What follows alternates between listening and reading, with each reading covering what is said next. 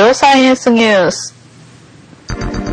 今年こそ論文たくさん読むぞという抱負を持って臨ませていただきます。ジョーサイエンスニュースです。お届けするのはタロと、半助です。えー、っと、はい。実は明けましておめでとうございますなんですよね。あ、そうですね。えー、まあ番組的には今年1回目の配信させていただきましたが、収録が今年初めてとはい。いうことで、明けましておめでとうございます。明けましておめでとうございます。よありがとうございます。本日もよろしくお願いします。ろしくお願いします。はい。っていう感じでございますが、はい。え、なんです論文を今年はいっぱい読むんですか？えー、去年あんまり読めなかったので、お、今年こそはうん。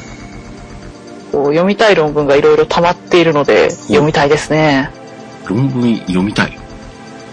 読みたいですね。読みたいんだ。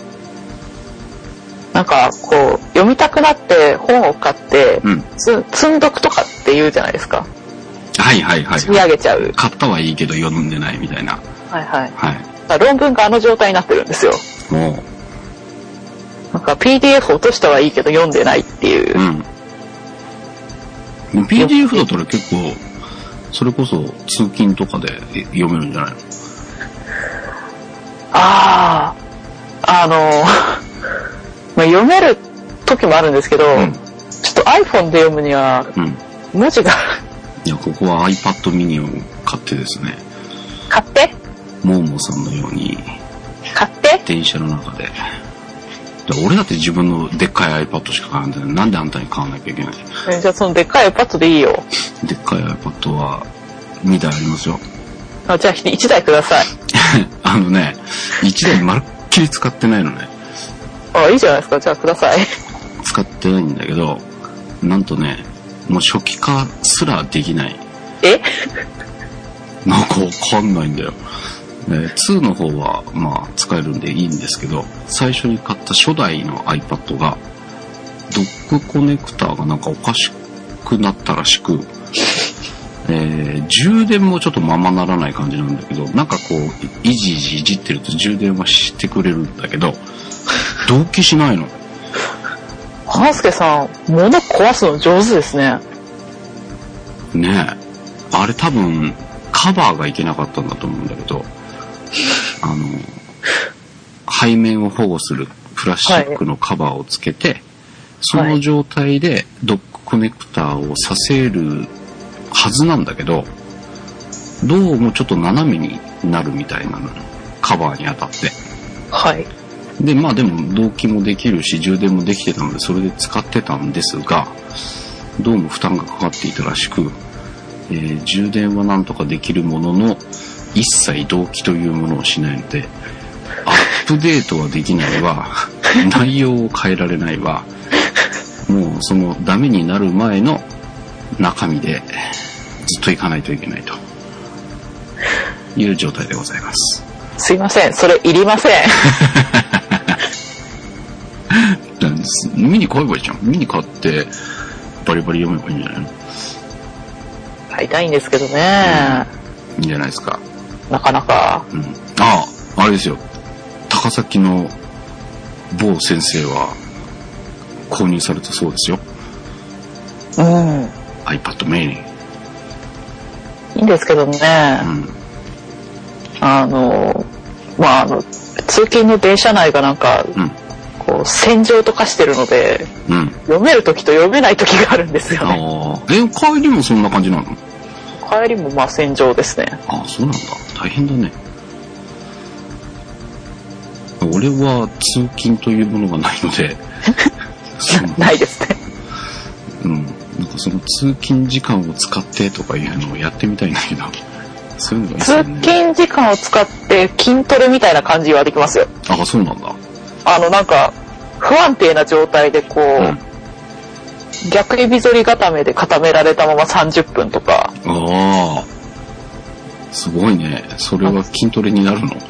次の日腹筋が筋肉痛になるんですよ。あ、そうなんだ。うんじゃあ聞いてんのかもしれないね。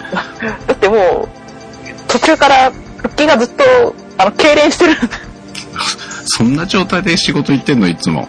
もう行った時点で疲れて帰りたくなるんですよね。もうそういうの何年も味わったことがないのでよくわかりませんが。味わえばいいのに。ああ、まあ、そう、うん、ないね。この間の忘年会の時に何ヶ月ぶりかで乗りましたけど、行きはまあ全然空いてたし、帰りも、もうそこまでエビ反りになったりするほどは混んでなかったので、途中座れたし、危うく寝過ごすとこでしたが、えーまあ熱海まで行っちゃえばいいのに。熱海ね。いや、全然平気でしたよ、今年は。酔っ払ってはいたものの、大丈夫でした。残念です。そうですね。えー、忘年会も無事クリアしたので、あ、まあでも忘年会やっぱりね、もういい。あの、21日は楽しかったんですけど、あの、やっぱ、いい忘年会と良くない忘年会あるんだね。ありますよ。あの、後のやつが良くなかったかっていうとそうでもないんだけど、ま、まあでももういいなっていう感じがしたので、来年は、誰かが誘ってくれたやつだけ行こうかなと。まあもう今年ですけどね。あ、もうそっか。もう今年か。誰か誘ってくんないかな、モンブランの忘年会。多分そんな企画するのは半助さんぐらいだと思います。そうなのか。またなんかね、こうみんなで、えー集まれる機会があればいいなと思ってますので、そんな時はぜひご参加いただければと思います。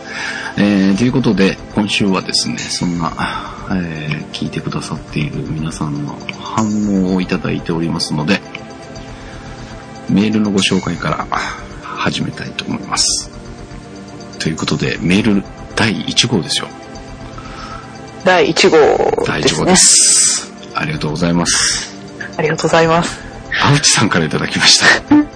青内さん多分今笑ってると思います。多分大爆笑してると思います。はい。だあの、青内さんが第1号でございました。えー、まあ、いいいか。青内さんが分かればいいよね。はい。ということで、多分おそらく笑ってるんじゃないかと思いますが、えー、こんにちは、青内と申します。えー、待ってました期待のポッドキャスト。タロちゃんのジオサイエンスニュース。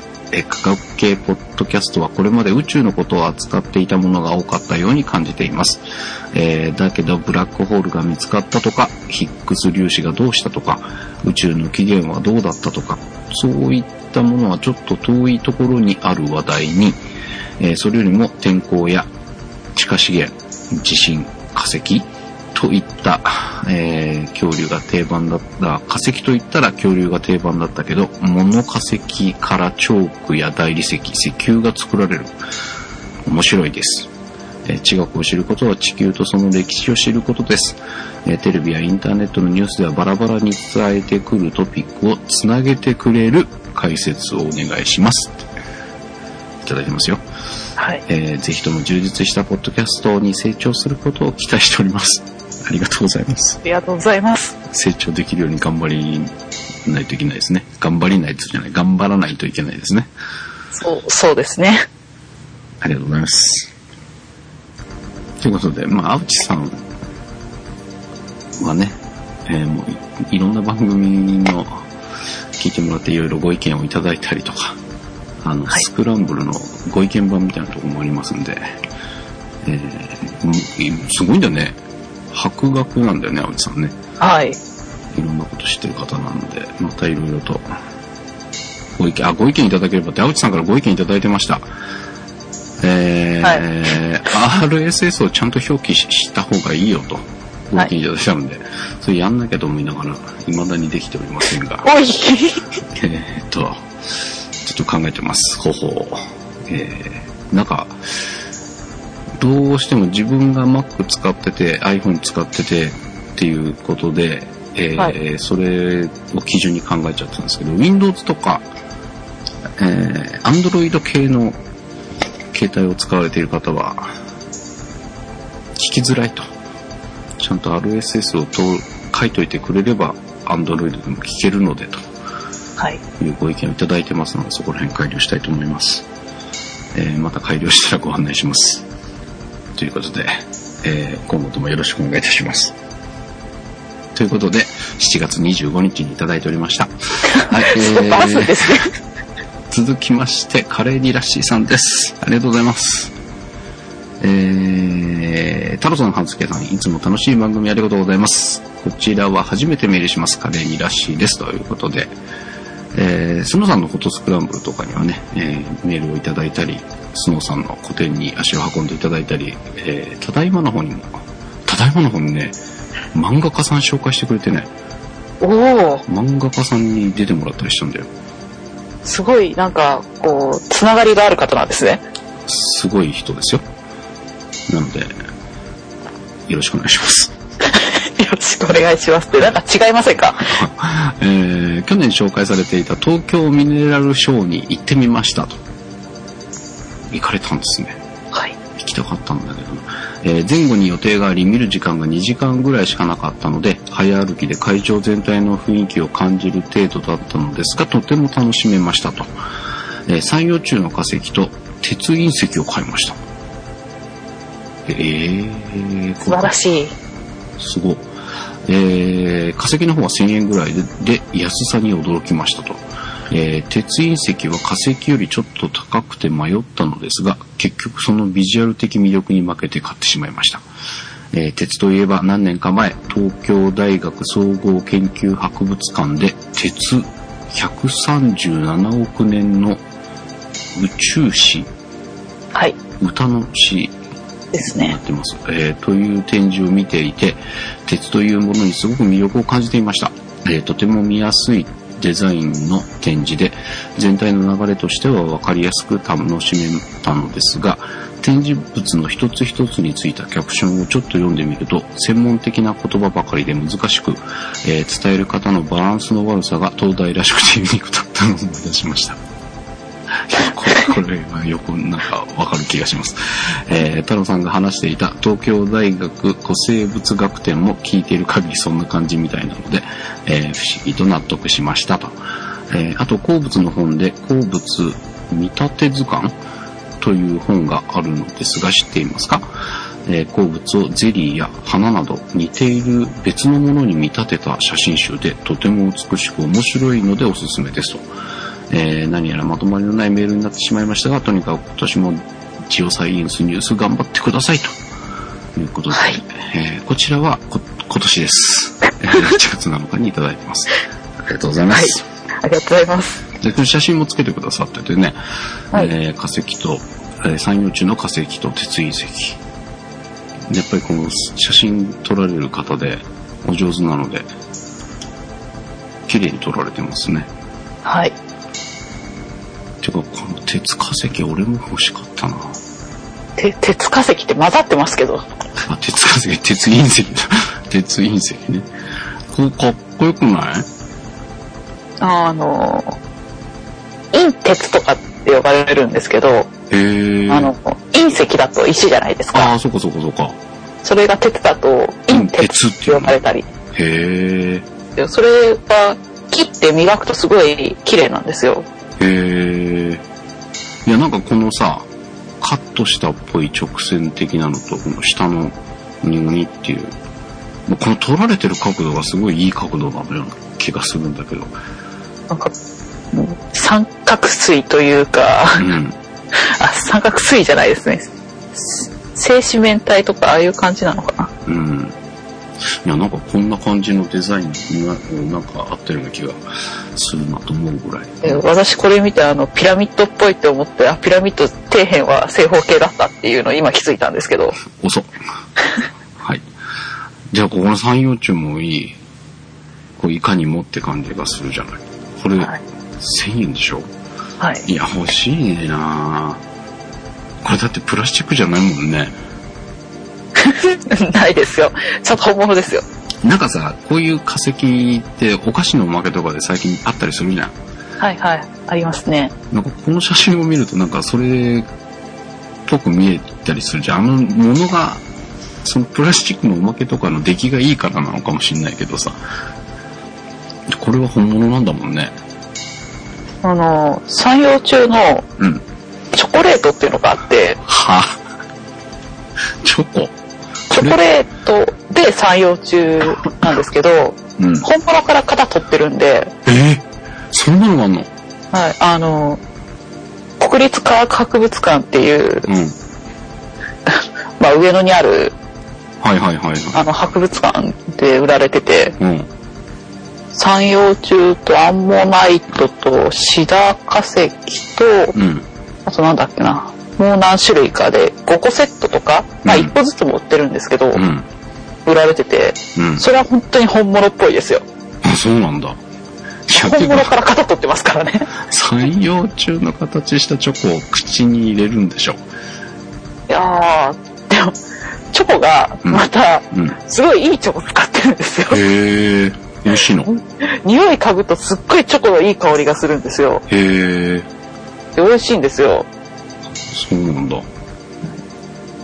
いや、あれは、バレンタインにもらいたいチョコナンバーワンですね。いや、でも、バレンタインにもらいたい？違う違うやろ。うん。そのまま聞き流す俺やった。なんかこれでもこの形のチョコを食べるのか、三葉虫を食ってやるみたいな感じになるわけですね。はい。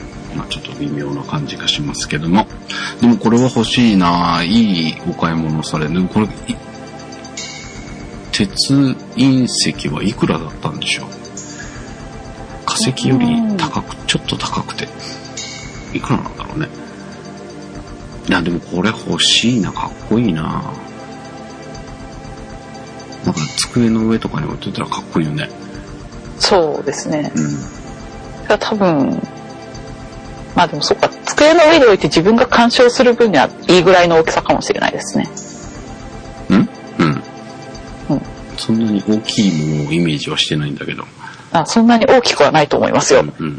でそんなに大きいものは置けないしね。うん、あの、スケさんの机じゃ無理でしょうね。うん。多分。でも小さいと埋もれるんじゃないんですか？あ、見えなくなっちゃうかな。はい。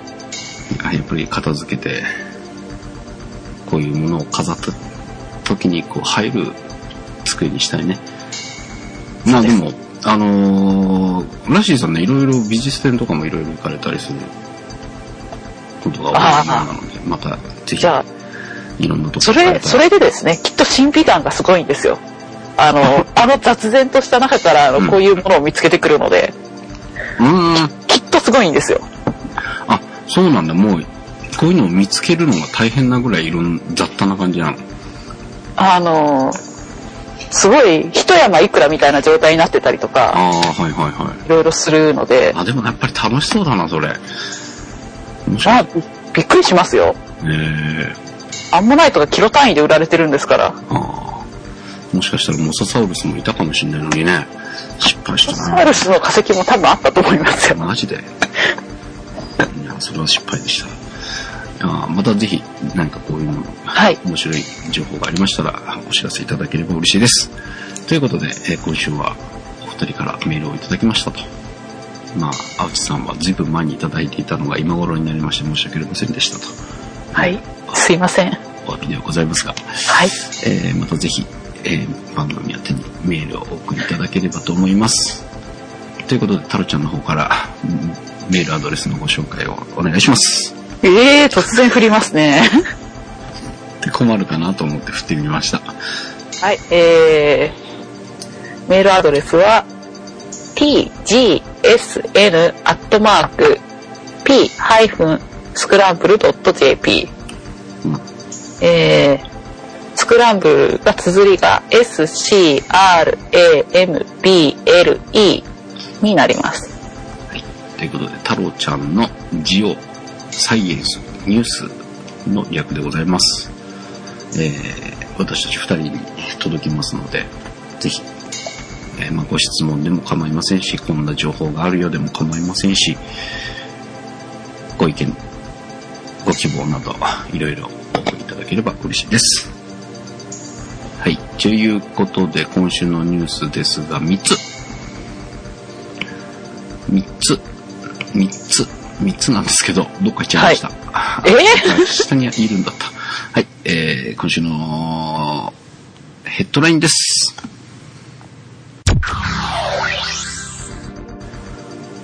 日本カワウソ調査中。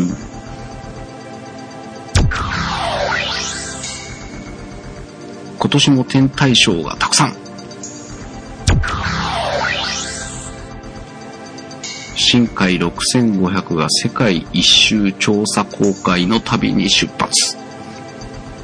以上3本です。まずは1つ目。日本カワウソ調査中。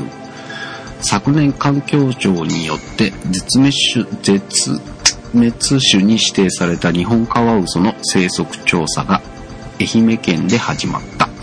これは愛媛県で目撃情報が十数件寄せられたためで再発見に望みをかけている。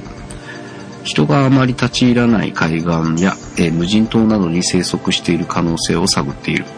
愛媛県では日本カワウソの特徴を記したチラシを配布し、さらなる情報提供を求めている。はい。まあ、あの地球科学じゃないですね。地学じゃないの？地学じゃないですね。ただ、まあ、うん。ちょっと気になったので、うん。日本カワウソ。はい。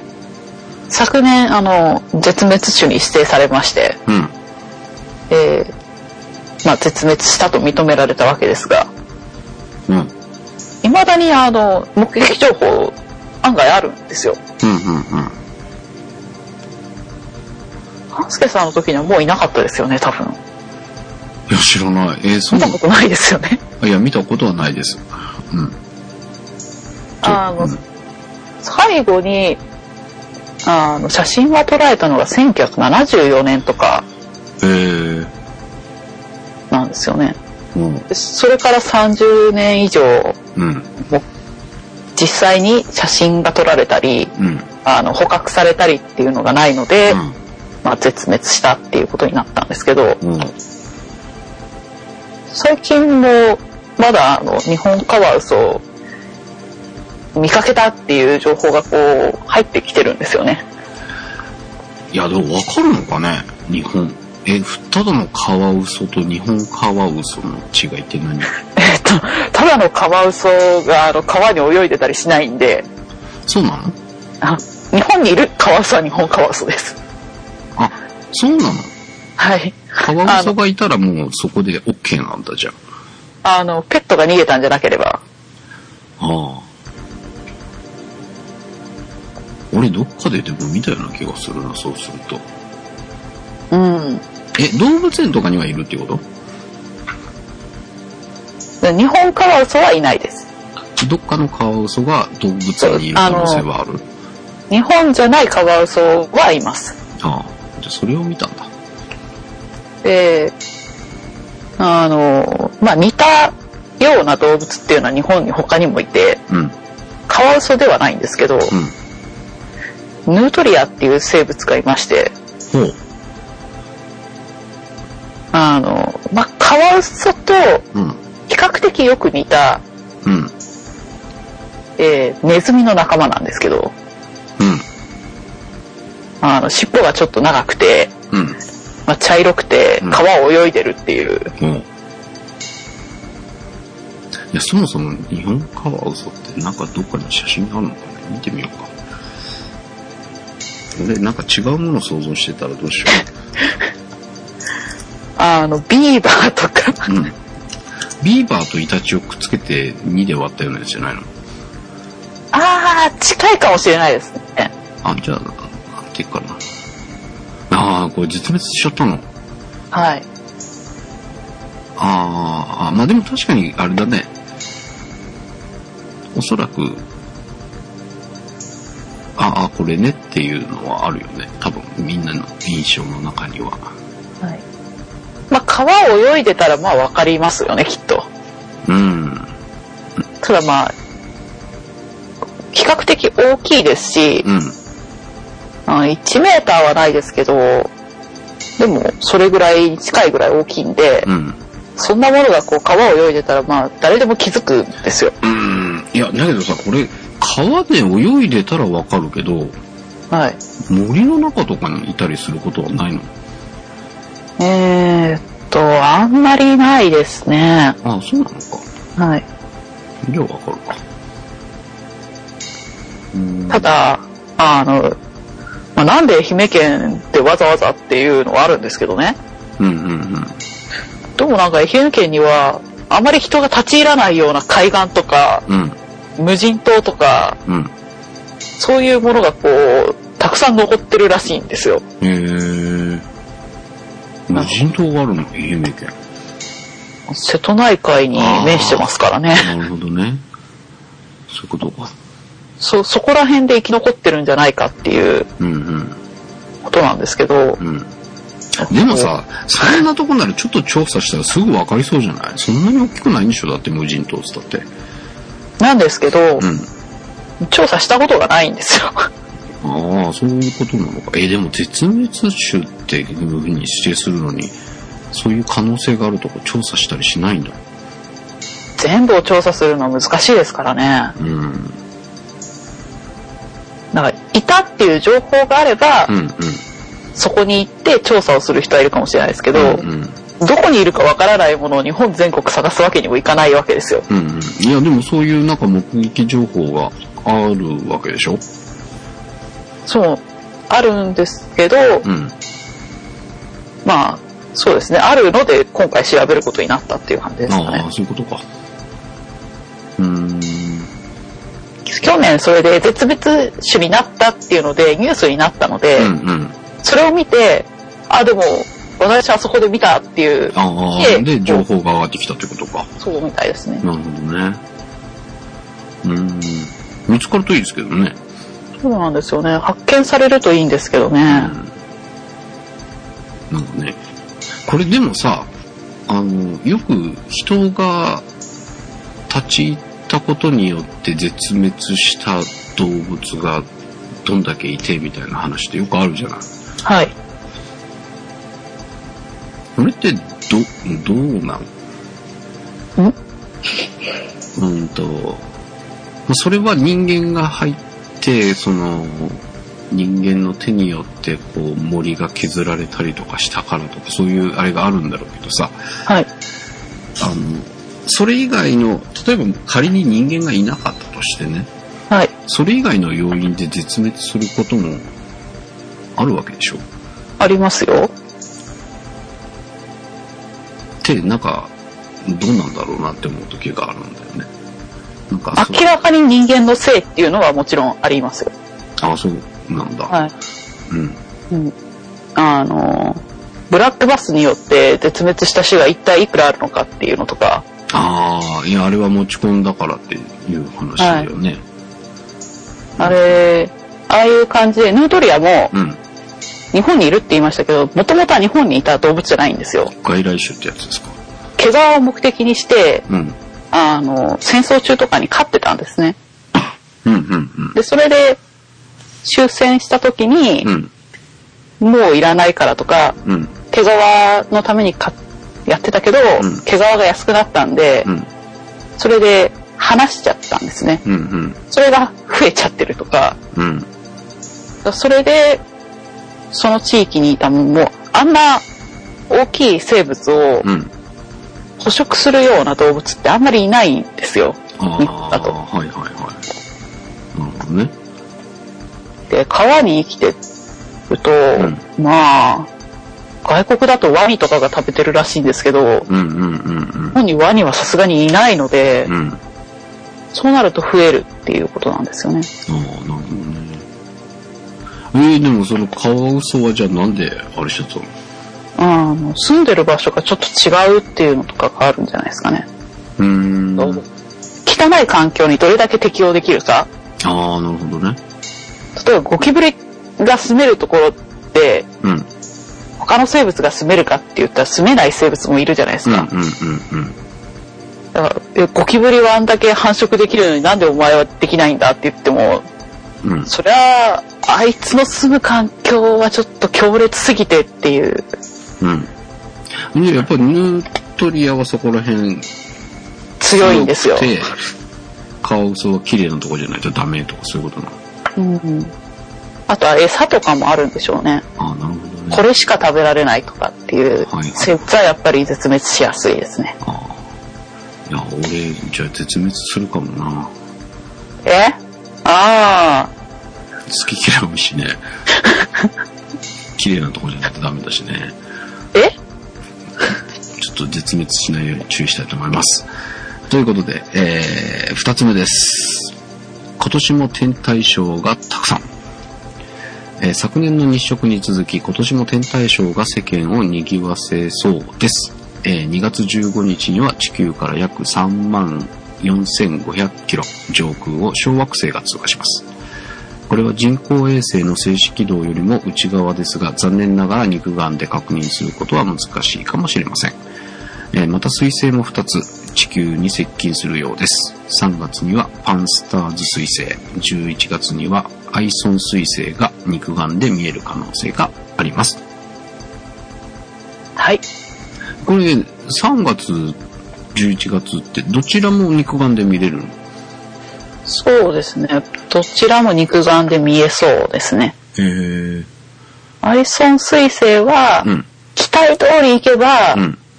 満月ぐらいの明るさになるんじゃないかっていう。えー、そんなに大きいのが見れるの？あ、大きさはちっちゃいんですけど、明るさあ、が、明るさが。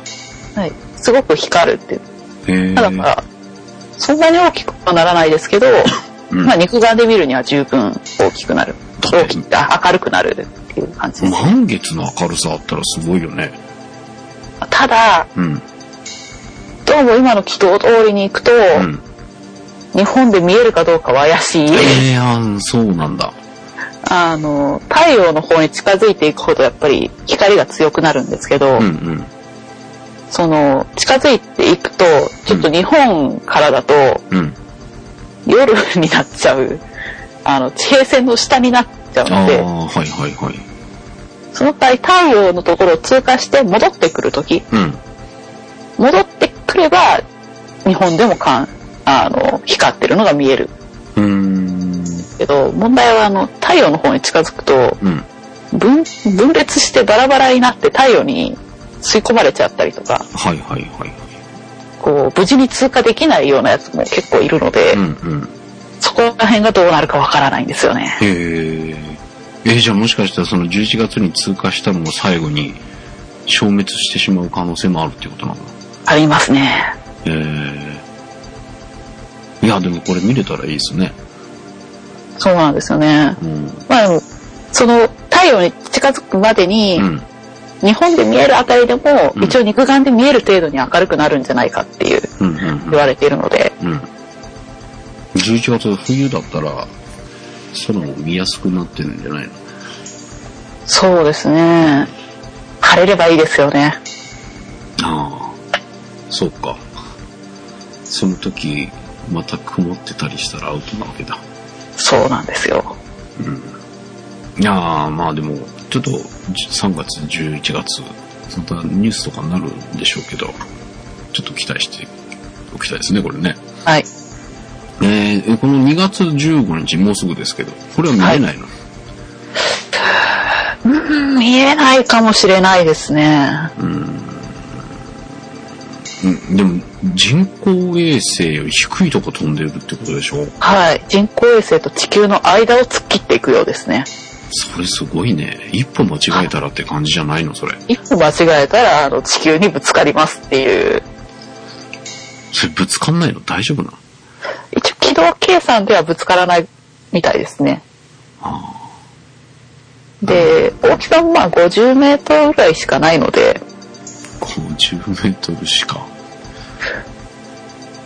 まあ、しかっていうか、でかいですけどね。うん50メートルの隕石が、例えば、ぶつかるコースに入ってきちゃったら、どうなるの？落ちてくるの？たどり着くの？地表まで。そうですかね。途中でうん。割れるかどうかによると思います。ああ。分解してちょっとちっちゃくなってくれれば、燃えちゃう。も燃え尽きやすいんですよね。バラバラになれば。いや、怖いね。人、人工的なものよりも近くを通るんでしょう。あ、でも、静止軌道のよりも内側には、あの人工衛星また別のがいるんですよ。うんうん。あの、静止軌道じゃないうん人工衛星っていうのが、うんうん。もっと近くにいるんですよ。あ、静止衛星の方が高いの？はい。あ、そうなのか。うん。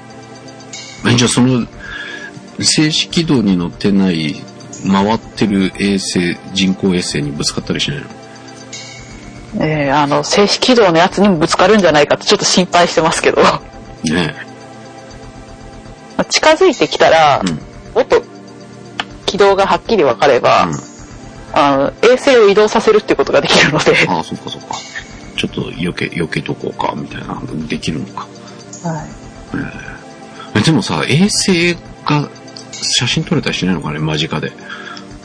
あー、どうですかね。そういう試みはないんだろうか。いや結構大変でしょうからどね。れぐらいで通過するんだろうね。結構な速さで通過しそうですからね。うそっちの方向に向かってずっとカメラを向けておくってん。いううんうんうんことはできるかもしれないですけど、やる衛星がいるんですかね。う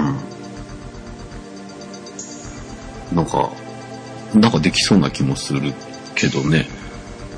その軌道が分かっているなら、そっちの方にカメラ向けといて、シュッてと通ってちゃそれは面白いですね。う。うん。見てみたいよね。そういうのが。映像が送られてきたりしたら嬉しいんですが、そういうことしないんでしょうか。ぜひやっていただきたいものですが。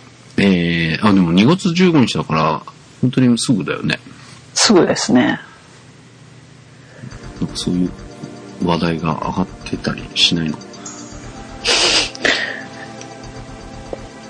撮影してやろうとか、そういう話を。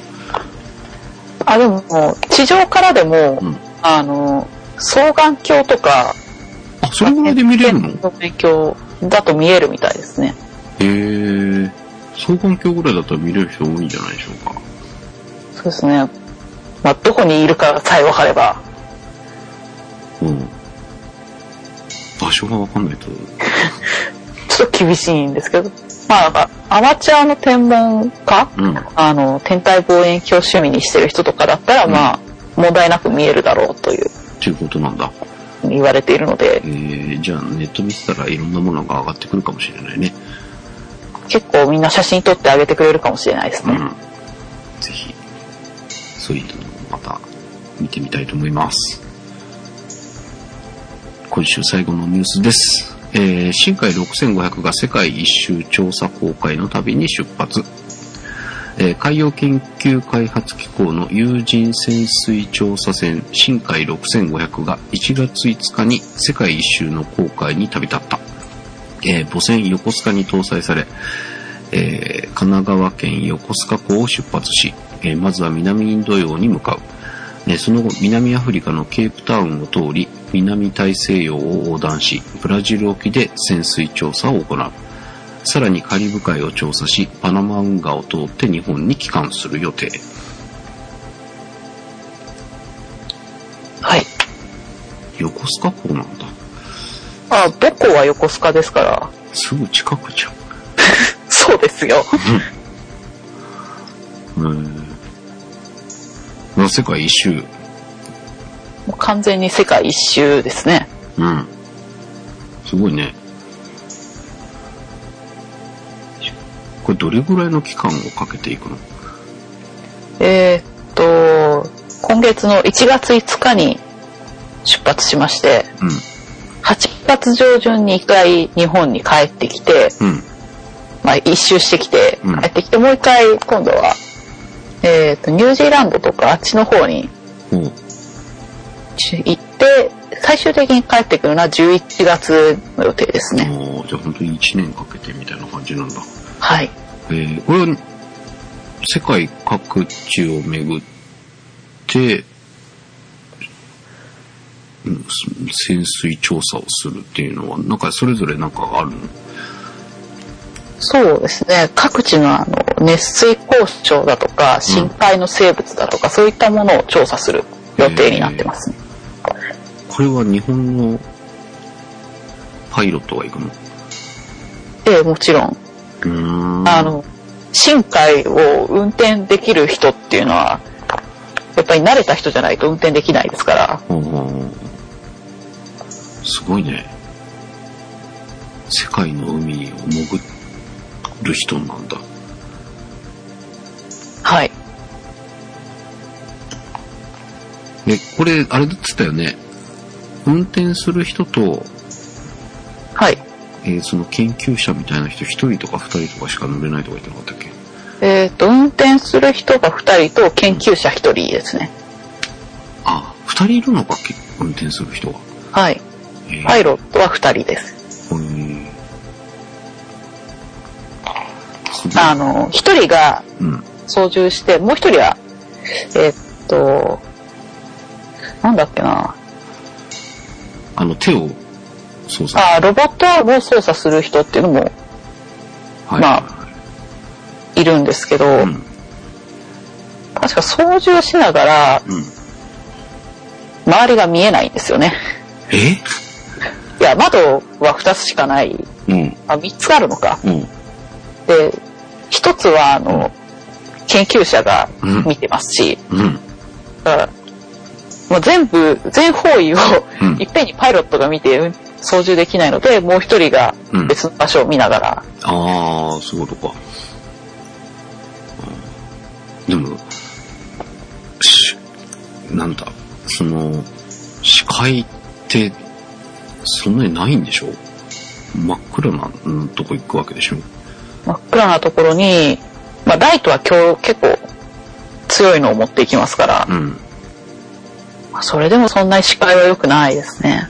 うん。うわ、危なとかいうのないのかねあると思いますよ。うわ、ちょ、ちょ、右右右右みたいな。そんな話もあるのかな行き過ぎたとかっていうのはあるみたいですけどね。へえ。行き過ぎたからちょっとバック、バックっていう。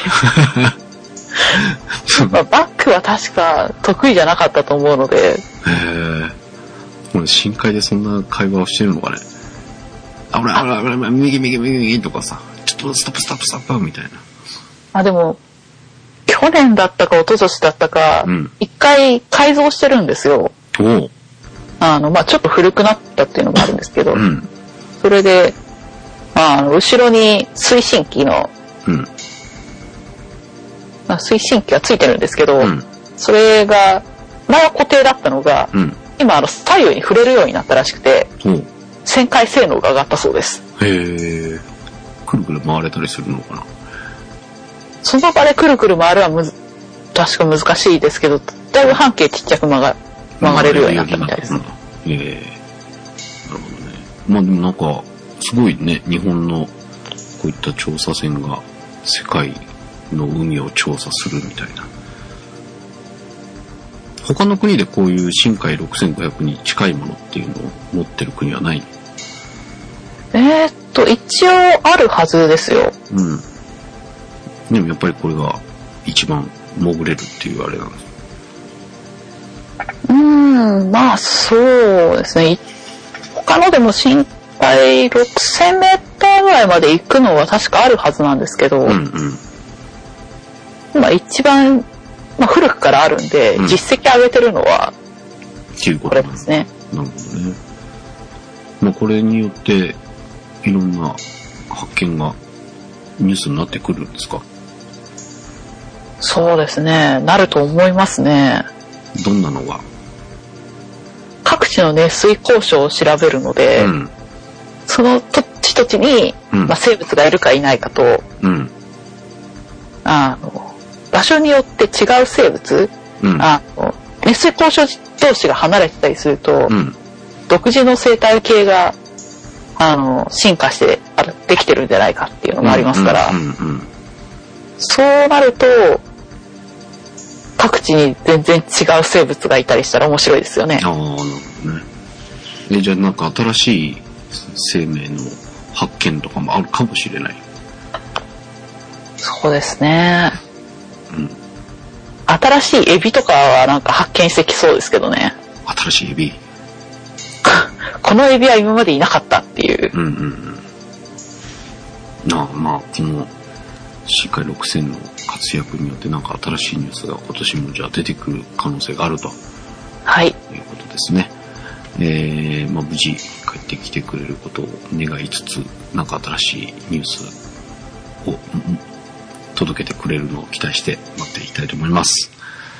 ということで、えー新年1回目の収録でございましたが、えーいかがでしたでしょうか？どうですかね？どうでしょうね。つなげる番組。はい。青地さんからリクエストがありますけど。ありましたけど、まあ見事にバラバラでしたね、今うん今回。うん。まあ、これ、でもいろんなところでな、他に、うんと、なんだ、いろんなところでニュースになっているものをもうちょっとわかりやすくとか、そういうこともはいはい含まれてるんじゃないかと思うんですけど、ここら辺のニュースがもうこれから出てくるかもしれないっていう可能性はありますよね。そうですね。で水星とかはなんか、近づいてきたらまた出てきそ取り上うですよね。げそうですね。うん。また、えー、出てきたニュースに対してもまたちょっとね、いろいろ解説なんかもしてもらえるといいかなというふうに考えてますので、えー今年、ジオサイエンスニュース、精進するよう頑張ります。はい、頑張ります。ということで、えー、第、まあ、配信は2回目ですけどね、えー初の収録ということで、えー私はもう、去年の暮れから、こんな鼻声状態が続いておりますが、もうちょっとしたら抜けるんじゃないかと思ってますので、来週次回はもうちょっとまともにお届けできればというふうに思っております。ということで、お届けしました。タロちゃんのジオサイエンスニュース。お相手はハンスケと。タロでした。ではまた次回。また次回に。